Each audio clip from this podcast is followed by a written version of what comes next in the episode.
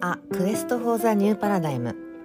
この番組はフリーランス兼社会活動家のマッツーと企業勤め兼アートプロジェクト立ち上げやあやこ P による世界の新しい枠組みを探求する番組です。思考をとことん深めながら過去の枠組みを手触り感の中で明るみにし人の世の在り方を探っていきます。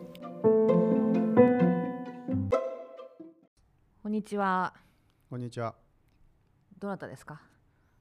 マッツーです。お久しぶりです。久しぶりですちょっとね名前を忘れかけましたよ久しぶりすぎて すいませんそうですね。はい。どなたですか？久しぶりすぎますね。あのはい。今日はねはい。久しぶりなんで何の話をしようかなっていうはい。何の話？えっ、とさっきねちょっとあの事前にね。事前ミーティングっていうかね事前の、まあそうですねあのいろいろ説教タイムみたいなのがありまして 説教タイムがね。お説法だねもう 私にとってはこうフリーランスの神みたいな存在の松先輩からのありがたいお説法はい。をしてまあちょっと私の中でもいろいろね、うんうんうんあのまだ会社員なんですけど、もうすぐねそうですねもう。すぐ卒そう業ですねできそうだっていうことではい。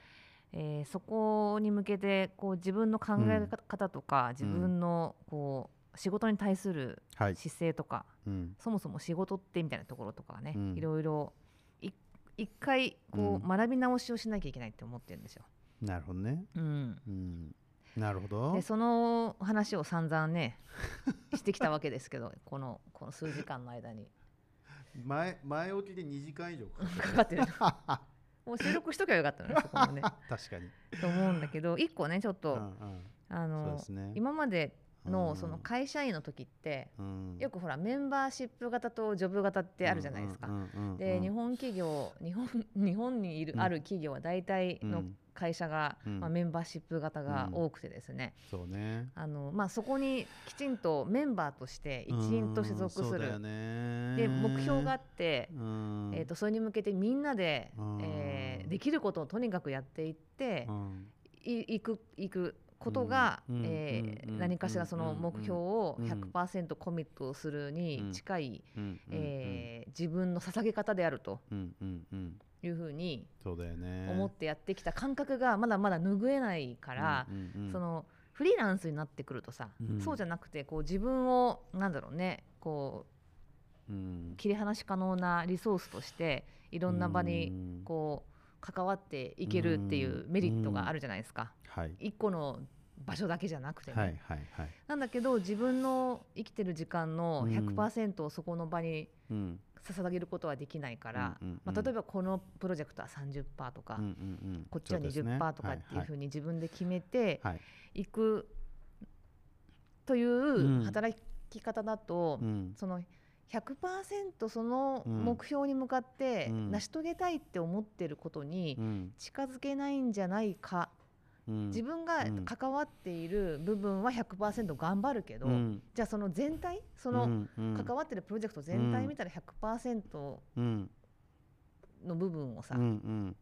あのに対して何か貢献しきれるかって言ったらしきれないよねってちょっと思ったっていう話をねうん直前までしててそうですね。それはねっていう話がねあったんでね。あの先輩の話を聞いてみたいっいう。ね話をしてたんです、うんうん。そう。なんかさちょっと喋りたくなったのがね、うん。とうーんとまあメンバーシップその会社員的な仕事の仕方って話と、うん。やっぱさあのいわゆる業超業務委託的な仕事っうんうん。ていうところからまずなんか話した方がいい,、うんうん。いい気がするんだけどさ、なんかさやっぱ会社員の中でにおける会社員ってさ確かにさ何？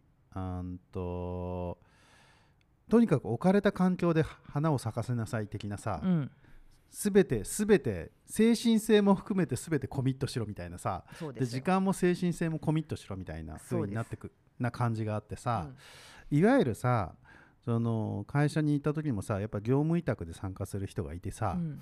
で業務委託の人ってさなんかさあの表面面の部分しかやんねえじゃんみたいなさね。でしょ、うんうん。俺もそれあったなって思ってさ、うんうんうん。あれ嫌だなって、うん。うん、なんか思う部分がある。だからなんかさあのスタイルってなんか個人的にはあんま好きじゃない？ええ業務委託が業務委託のあのスタイル？だからさ要は部分この部分だけとにかく私はやりますっていうさ、で、はい。ああとは知りませんっていうスタイルどっちかっていうと、あうん、なるほどね。ていうのがなんかすごく違和感があったよね。うん。うん、たださそうんの、うん。知りませんってうん。言いたく、言いたいわけじゃないんだけど、うん。そこに関われるさ、うん、なんていうのかな。力量があるかどうかって話でしょ？いや力量というか違う、うん、権利だねああなたそ権限があるかどうかね。そうそうそうそうそう。そうか特に会社員からすると会社員っていう組織の中からするとやっぱ正社員かどうかによってそこのさ役割が違うんだよね。違うしさ。うん。あの本当はこうこういうふうにした方がいいのにって業務委託の人が思ってもさ、うん。なんていうの、うん。じ自分がそこまでこう手をさくこうまさぐれないじゃん。そのプあロジェクトめんどくさいしねだってさかか、うん。どうせさ自分が関わったってさあのーね。何？俺の権限じゃないしっていうか俺が決められる話じゃないしってみたいっていうふうになるんだよね。そうそうそうそうそうそう。そう。そう。そこが分かってるんだよねそこが。そこ分かってる。だから自分もだからまあもし業務委託的な仕事を本当にうんとするんだったら、うん。そうならざるを得ないよね業務委託とかさだからうん。いわゆるその雇用契約で言うんだったらその派遣社員であったりとかさ、うんうんっていうような立場だとさなんだろうな会社的なその意思決定というかあのこんマネジメントの世界から言うとさ、うん。だってその人たちにはさぶっちゃけ組織の中の何の権限もない立ち位置になるからね。だから確かに入り込みづらいし俺もすごくやいあの一回業務委託で入った時があって、うん。ちょっと嫌な思いしたよね。たどえ？例えば？オブラートに包んで言うと？え？え？オブラートに包んで。オブラートに包んで言うとえ松村さんの意見はそれはん？何々会社さんの意見ですか？って言われたらん？違いますねみたいな違いますって。確かに違いますそれって。だからいわゆる社員の時は何々会社の意見として言える、なるほど、うん、だけど業務委託の立場に、まあ、なったわけですよ、おな同じ会社の組織とのし下についてね。でそうなった時にやっぱり何々会社の意見じゃないなこれみたいな、そうだよね。う、ん、うん。もうその社員じゃないわけだしね。ってことでしょ、そう。う、ん、そういうことそういうこと。でそれも不思議な話だよねなんか雇用形態が変わったけ 雇用形態がさいきなり業務委託になった瞬間にさ 何々会社の人の意見じゃないとかってさなんか不思議な不話じゃない思議な話だよね。今思うとね。本当そうだね。今思うと本当不思議な話で。だだだだそれがそれがある意味当たり前としてさなっているよね。なってるよね、うん。社員だったらさその会社の代弁者みたいな感じでさ、だよね。言う権利があるけどさ、ね社員じゃなくなったっていうただの属性が変わっただけなのにね。そう。不思議だね。同じ意見言ってもさ、うん。扱われ方が違う違うそれでさ瞬間にさ立ち位置がさ、軽くなるんだよね。軽い軽んじられるよね軽んじられる。軽んじられる。そうそうあれも不思議。いや不思議だよね不思議な社会だよそれね。本当に。なんかこれあ不思議な社会だね。うん。看板を背負うっていうことはそういうことだっていうこといやそういうことなんだよ。だからうん。看板を背負う。うん看板を背負う。不思議な社会だ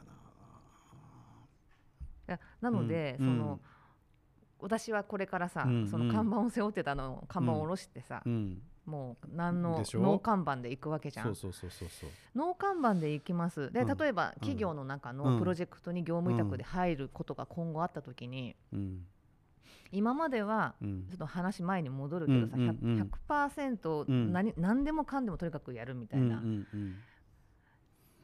ていう立場から、うん。えー、と業務委託だからさ一応仕様があるわけじゃないですか。そうだね。うん、でこういうことするみたいなさ、うん。でそれはもちろん目標の、に必要なことだからさ、うん。発注が来るわけだ,、うんうん。だと思うのでそれ自体は必要なんだろうけど、うんあれもしかしたらこれもいるなとかさ、出てくるね。うん、とかそもそもちょっと方針がうん。変えた方がいいんじゃないかなとかさ、うんそもそも論も出てくるよね。そもそも論とかも出てくるでしょ？でこのままね、業務委託でお金もらい続けるのはありがたいけど、うんうん。いい方向に向かわないななんていうふうにさなんか薄々見えてきたりも多分するわけじゃん。するね。するするする。そこに対して、うん。どうどういう心の持ちようでいたらいいのかなっていうのがさ、なんかだからどうしてるの？なんかねだからねうん。でこれでさっき話メタ認知みたいな話をし始めてなんだけどさ、はい。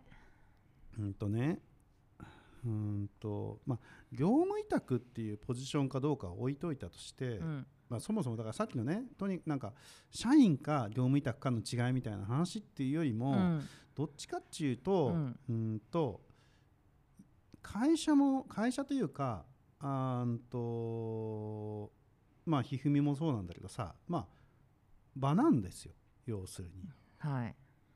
ば場。人が集まってる場場に過ぎない、そうだね。究極的に言うとさ、究極的に言うとそうだね、うん、でうん。究極的に言うとそうでその場と対外的な関係が存在してて。うん。いや場は場にはさその集まってるさただ緩いながらも、うん。そのある意味なんかう中の人と外の人みたいなさ、うんものが存在していてう、ん。で外との対外的な関係か接点とかさ関係性から考えた時にうん。何をやるべきかみたいな話があるわけじゃないですか。で自分がじゃあ、うん。えっと、中の人なのか外の人なのか契約は置いといて、うん。どっちなのかによって違うって言ってる？えーっとね、うん。どっちあーいい問いですね。えーっと中の人やっぱ主体として自分が動かす人間かどうかなんだと思ほうでもそのう。うん大抵業務委託、まあ、うん請負とかだとさ、うんその請負範囲に関してはうん主体的に動かすよね。あーあのね、うんそこだからえっとねやっぱねここ業務委託論が出てくるわけですよあいいですねおそらくで業務委託論。業務委託論に関して言うとね、えっとねいわゆるそのねちょっとこのその前職的なねはい。いわゆる会社員と,、うん、と業務委託っていうそういう関係をやっぱ忘れないといけないとほうほうほ思う、うん、で結局、う。うん。言われた少なくともねあのまああるんだよ。確かにココミットすべきところはこうだよねってこ範囲を決めて、うん。その範囲をの役割を果たしますっていうさ、うん。それはベースに1個ベースとしてあっていいんだよ、うん。ただそれだけになると、うん。結局本来全体性から考えた時にはやっぱこれすべきだよねっていうのがさうん。できる圧倒的に出てくるよね。出てくるよ。絶対出てくる。ね出てくるじゃんさでだからね一回だからちょっとねその業務いその従来型の業務委託論を一回忘れようって感じ。一言で言うと。はいはい。で従来型の業務委託論で言うとどうしたってそこにそうフォーカスししすぎちゃううん。あの要は作業範囲はここでコミット範囲はここでっていうふうにななりすぎちゃうんだよね。でだけどもう一回そのさっきの話場場はい。場として、うんある意味自分が主体的にこの場を動かす人間の一人だはい。っていう風な立ち位置に立つとさ、はい。結局全体性を見る見ざるを得ないんだよね。なるほど。うん、で見ざるを得なくなって、うん。でまあそこはメタ認知の世界なんだけどさ、うん。メタ認知をすることによってで結局、うん、と今全体として結局これをやっぱり動かすべきだよねみたいのがさもやんとやっぱ思うわけですよ、うんメタ認知すると。うんうん。でその中で自分ができる時もあるし、うん。自分がだから主体的にそのね、まあ、あの問題解決できる時もあるし、うんできない時もあるわけですよ。うん。でそれは誰かがやってくれるべき時もあってうん。そう考えた時にやっぱりでいかにこうなんつったらかな働きかけをするかみたいな伝はいわる？は伝わります。うんうんだからなんかね前これコーチングセッションの、ねまあ、い前コーチとね話してる時にそこんな話してて、うん。イメージはあーんとねえっとなんつったらかな。網？とあメッシュ。メッシュの網を自分がどう引っ張って動かしに行くかっていう感じ。網を引っ張る？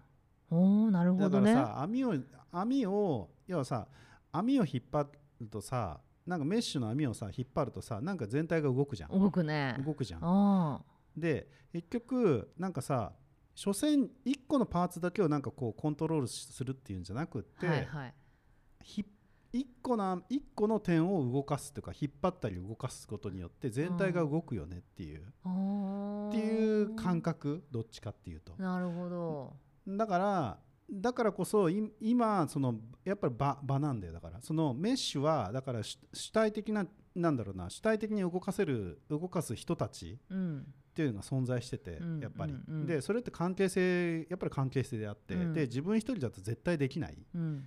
わけですよ、うん。もああるなんか何かの大きな物事を動かす時ってできないから、うん結局そのメッシュをののの中のどの役割を自分が果たしてどう動かすか。で主体的に自分がなんか実行実行でねなんか例えばなんか、えっとパワーポイント作ったりとかさあんと講座作ったりとかさあんとプロジェクト的とか作ったりとかさ、うん。まあ、プログラミングしたりとかさ、うん。っていうふうに言って具体的に問題解決する時もあるし、うん。そうじゃない時もあってやっぱり、自分が圧倒的にできない時にはうん。の、その網の引っ張り方っつったらいいかうん。な、うん、みたいな感じでほもうメうあるタ認知んだ。それもあるんだ。あるあるあるある。自分がスキル的に何もできないなっていう場面でも、うん。網を引っ張れる。引っ張れる。マジで？まあ、何もできないってことだけどほとんどないと思うよ俺。喋ればいいだけだもんだって。究極的に言うと。なるほどね。だってさっきこうさこの2時間にこのさ収録前の2時間のあ話話だって大体そんな感じだから。なるほどなるほど、網をひ網をだからうん。いかに動かすかっていう時うに、ん、自分一人だとどうにもさ持たないんですよ結局で自分一人でかでげかなり主体的にグリッと進められる時は進めるんだよ、うん。そんなの。で、うん。それはだから自分の一番強いところをやればいい話なんであって、うん。でそうじゃない時にさどうしたってさ誰かをやっぱり動かす必要があって、うん。でその時にどう動かすかっていうっていう話で。でそれってなんかそのやっぱ網を引っ張る感覚。なるほどね。が近いかなって感じ、へうえ、ん、でそして全体がゆ全体が揺らぐ。揺らぐよ、ね、揺らぐ揺らぐ揺らぐ。形が変わる変わる変わる変わる。揺ら揺らぐし変わる。移動するよね移動する、うん、へえそうか、でそれってだからなんつったらかな、うん。あの感覚的に言うと自分とは全く接点がない人であったとしても、うん。ほぼ接点がない人であったとしてもその場にいる主体的にいる人たちが、うん。をの揺らぎを生み出す。だから例えばさツイッターで1個発信するだけでもそれが揺らぐんですよ。究極的に言うと。揺らぐかね揺らぐ揺らぐ。無無味無臭の人が？無味無臭。まあ無味無臭っていうか 無名の人が？無名の人だったとしても結局、うん、となんだろうな。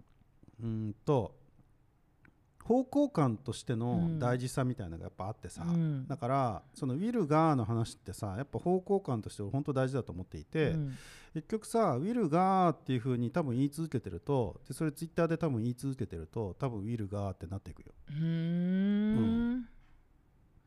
でそれは目に見えない今少なくとも今今目先に見えない人の、に対しての揺らぎを生じさせるって感じだから、うんなるほどね、うん。バタフライエフェクトじゃないですか。バタフライいや違う。バタフライエフェクトよりももっと主体的あ主催的なんだ。だってババタフライ効果はだってあれはだからなんかよくわからんところでつながってましたねっていう世界なんだけどそうだね、うん、もっと主体的。なるほど、うん、だから主体的な働きかけをその場に対してしていくって感じ。うんだからそれツイッターなんてほんはと確かに分かりやすくってだけどうんツイッターじゃなかったとしても結局さウィル・ガーの話なんてさ社会全体から言った時に絶対的に大事な話だと思っていて。なるほどね、うん。だから社会全体的に対するこう表明っつったらいいかな。っうん。ていうものがものあの全体的に揺らぎを起こしていくっていう。うー、ん。うん、なるほど。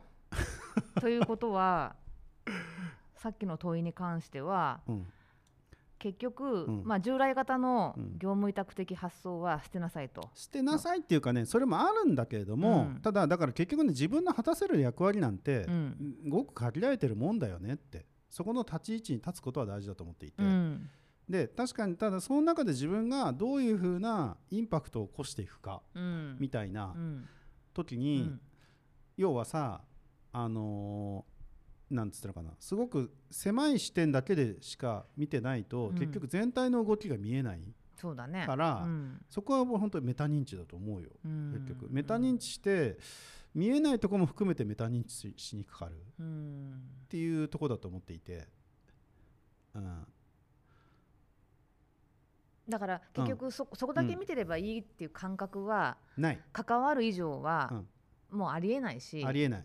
それは。そんそんなんでそう。そそんなんだったら金だけの仕事だと割り切った方がいい、うんそうでね究極的に言うと。だからあのそれこそ人月300万もらってあの 3ヶ月間でね900万もらえるっていう風な超割り切りの仕事を意図的にするんだったら別にそれでもいいと思うんだよね。ただそれだとあんま面白くないと思うねぶっちゃけ、高短金なさそんなうん高短金なさ、うん。うんうん案件うん。こそさ全体見ないと多分本当はね。本当はね、うん。ただ本当にそれもそこまで見切れてる人がどこまでいるかって話だと思うよ、結局だからいわゆる業務委託的ないわゆる超コンサル的なさ、うん。世界観においてもさなんつったらいいかなやっぱりその視野のそのが届いてる世界と、うんうん。逆に意図しすぎちゃって、うん。あの消すじゃん。何を？コンサル的な資料って。消すじゃんって何？あの書いちゃいけない話は載せないっていう、もうもちろんね。だよね、うん、そういう暗黙の了解があるじゃん。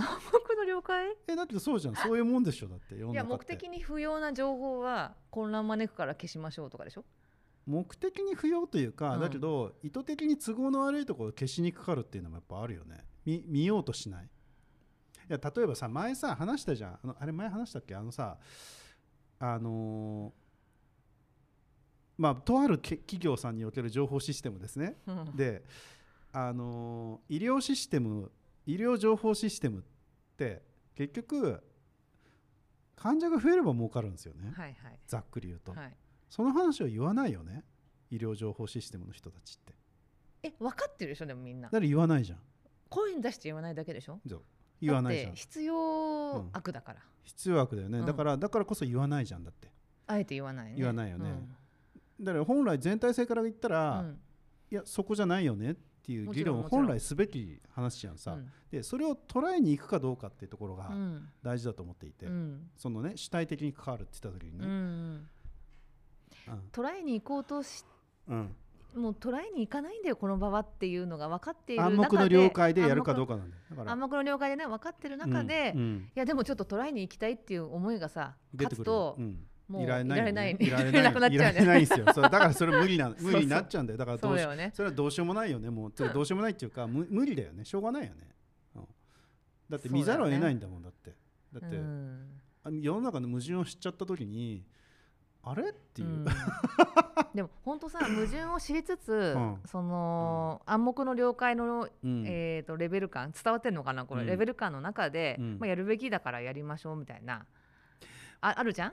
それも上がるよ。そそれでさ、うん。うん。満足できる人生とさうん。で他でね楽しみを見出す人生とさそうそうそうそうこう自分のそこの与えられた命をねどこに費やすかっていう時にう結局そこに来るでしょ来ちゃうようんね。来る来る来るだから結局ね、うんさこれさっきのさ さっきのこの前2時間のさ収録前の2時間でさ話の通りでにつながってくるんだけどさ、うん結局さどの案件を応援したいかっていうかさ、はいはい。どの案件を自分はしこれがやっぱ大事だと思ってるかってさ、うん、そこに行き着いてきちゃう気がしてて俺。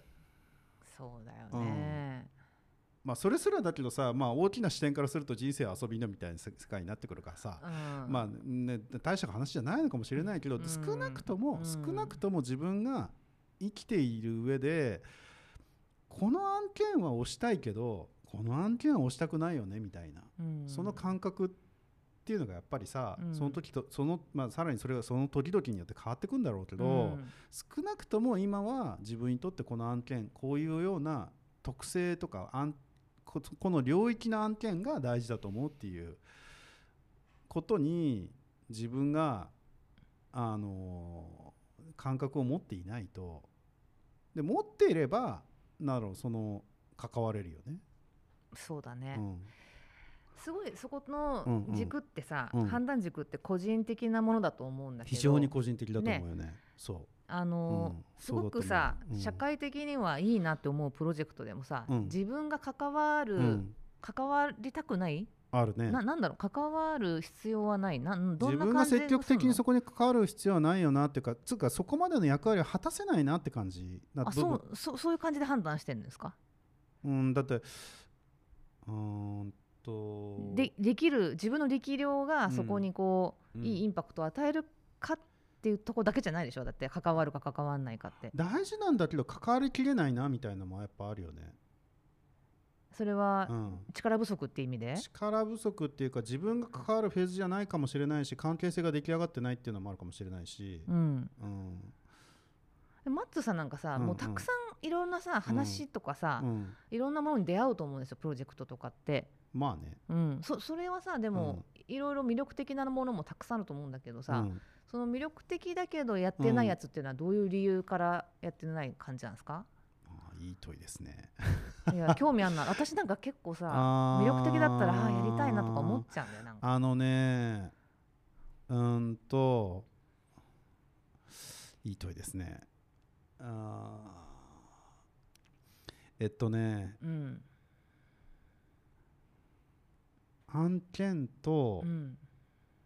人の掛け算だなこれ。やっぱ主体的やっぱだから案件と主体的になその中核で動物事を動かしている人のうとの、うんの人の、うん。人とのまあ結局好き嫌い好き嫌いっていうとちょっと言い過ぎだな。えっと相性の良さみたいな。そうなんだ、うん。だから両両方の掛け算だと思う俺多分。だからイメージとしては人とその案件がやっぱくっついてる。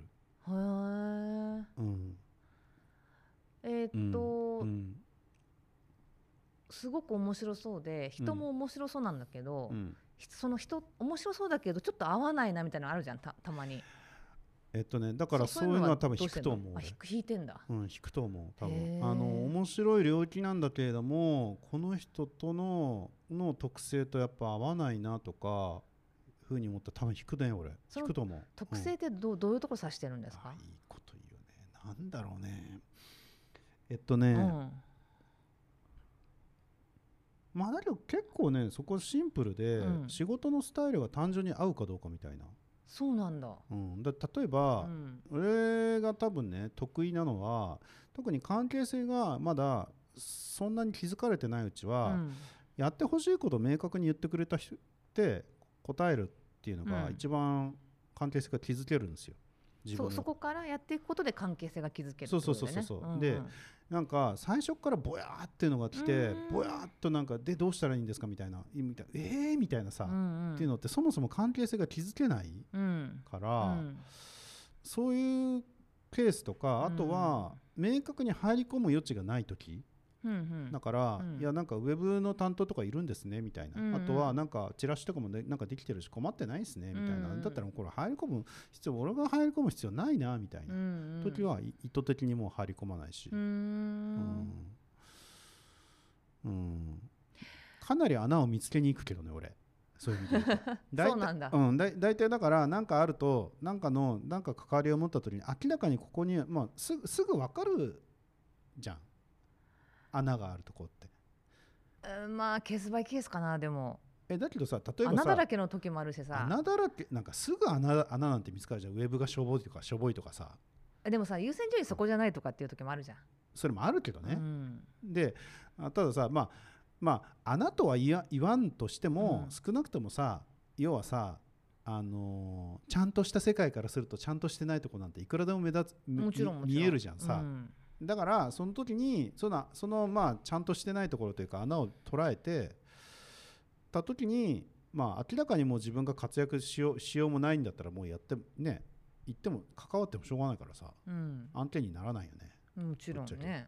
だけど問題だからそのだから穴が見つかるんだけれどもって言った時にはやっぱり人だね。なるほど。うん。人とのその仕事の場で仕事まあシンプルにだからそのし仕事の関係が築けるかどうかっていうのはうん。依頼と依頼依頼をいただいて返すっていうシンプルな関係だと思うそれは。なんかさうん。あのーうん。ちょっと会社うん。クラスターの話でもあるけどさ、はい。まあ、ダイバーシティとかいう話あるじゃないですはいはか。